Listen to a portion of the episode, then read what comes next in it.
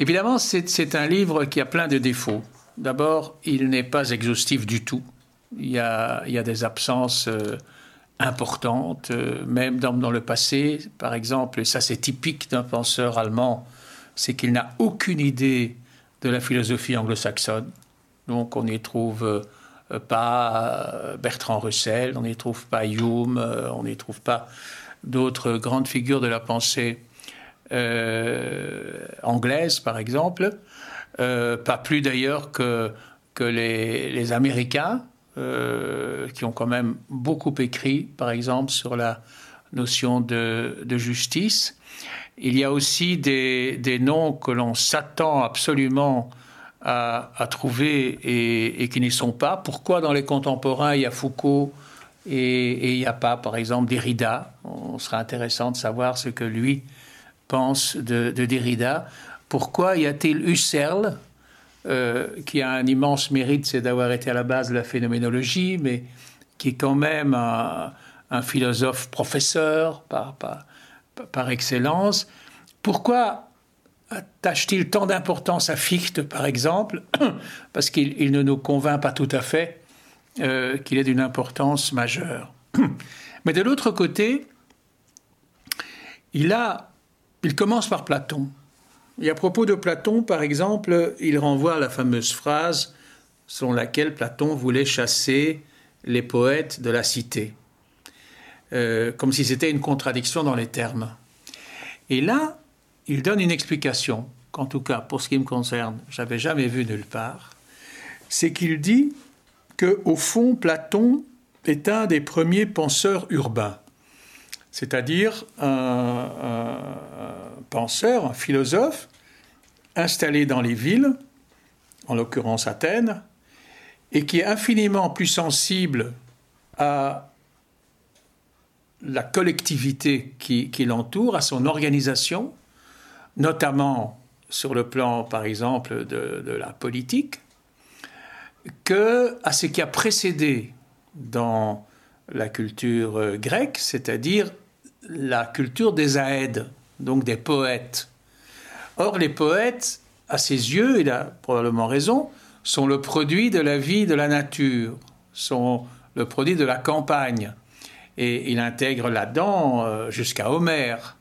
Euh, ce sont des, artistes du, du, plein air, si l'on veut. Et il dit, au fond, ces gens n'ont plus rien à nous apprendre. Euh, nous devons nous concentrer sur les véritables enjeux, les, les véritables euh, problèmes qui sont, les nôtres. C'est une idée peut-être un peu simpliste, mais qui au moins euh, paraît réaliste.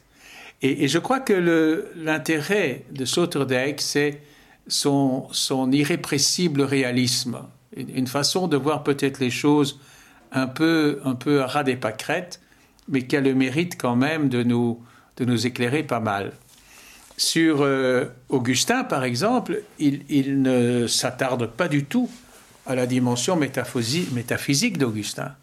Ce qui, ce qui l'intéresse préalablement, et ça nous le savons tous, mais personne à ce point-là n'a dit Augustin, c'est une conscience malheureuse, c'est quelqu'un euh, qui n'est pas par hasard l'inventeur de la confession au sens moderne du terme, ce n'est pas une confession adressée à l'au-delà ou adressée au Tout-Puissant, c'est une confession adressée aux autres hommes, à ses contemporains, à ses pères.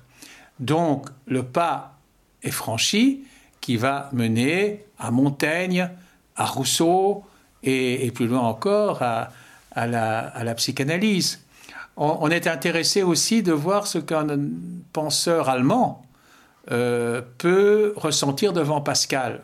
Parce que nous, nous avons un regard sur Pascal de francophone qui nous fait être absolument éblouis par l'écriture de Pascal, par, son style euh, euh, fascinant, par l'aspect formel de, de ce que nous connaissons le mieux de Pascal, c'est-à-dire ses pensées, lui, c'est le contenu qui l'intéresse.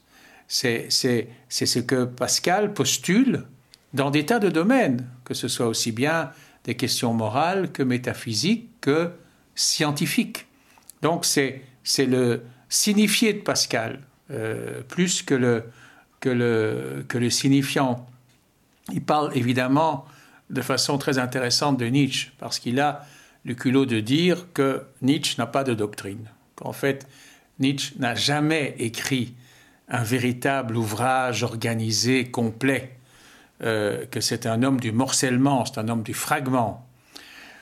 On ne peut pas dire que ça n'ait jamais été dit, mais ce qui n'a jamais été aussi fortement souligné, c'est que c'est la caractéristique principale de Nietzsche et qu'il y a un risque énorme à essayer de reconstituer ce que Nietzsche n'a jamais constitué, c'est-à-dire en sortir une, doctrine. Euh, il y a des, des, approches euh, parfois étonnamment euh, sommaires, par exemple sur Schopenhauer.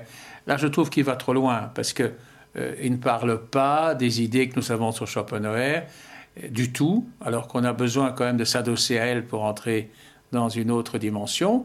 Et ce que je ne comprends pas bien, c'est qu'il il oublie totalement que Schopenhauer, à un moment donné de sa vie, a été un professeur de philosophie. C'est vrai qu'il il enseignait euh, dans un auditoire à peu près vide, à côté de Hegel, qui lui avait de vastes, de vastes audiences, mais il, il a été un professeur. Or, ce qu'il y a de sympathique chez Sloterdijk, qui est quand même un professeur lui-même, qui enseigne à la Technische Hochschule de Hanovre, je crois, euh, c'est qu'il se moque des philosophes professeurs. C'est pour ça qu'il se moque justement de Hegel, euh, mais qu'il admire énormément Kant, parce que Kant, sous, ses dehors euh, extrêmement conformes, voire conformistes, de, ses habitudes célèbres, de sa fameuse promenade qui permettait aux gens de, sa ville de régler leur horloge sur le moment de leur passage devant sa fenêtre, était quelqu'un, par exemple, qui, lorsqu'à chaque année, chaque année, le corps professoral euh, se rendait à l'église dans, dans, une espèce d'action de, grâce euh, pour, pour, bien signifier qu'elle respectait l'allégeance à, la religion, contournait tout simplement l'église. Je n'ai jamais lu ça ailleurs, évidemment, je suis loin d'avoir tout lu, mais le fait de mettre ce détail en,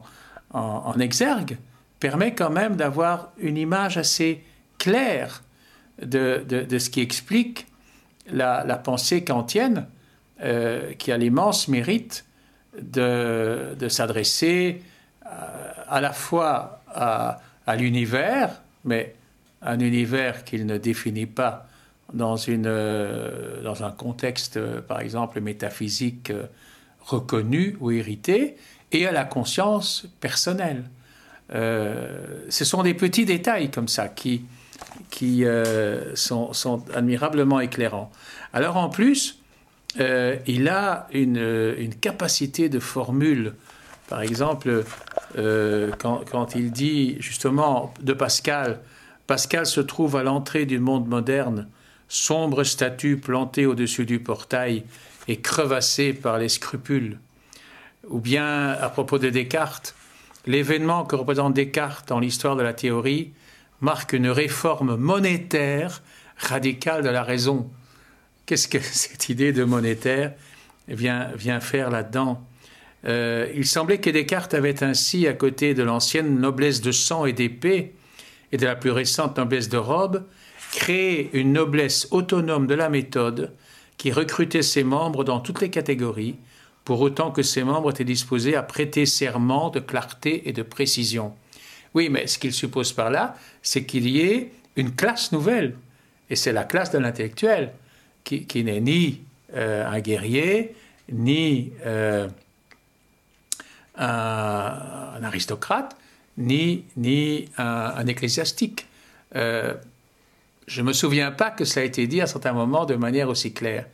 Alors, même si euh, est quelqu'un euh, qui, est extrêmement euh, euh, réservé à l'égard du, du marxisme, il est, il est beaucoup moins à l'égard de Marx, simplement, ce qui se passe, dit-il, et il le formule très bien, parce que ce n'est pas une, idée, une idée nouvelle, euh, c'est que Marx existe par ses exégètes, et que ce sont ses commentateurs qui nous, qui nous interdisent d'avoir un rapport direct à sa pensée.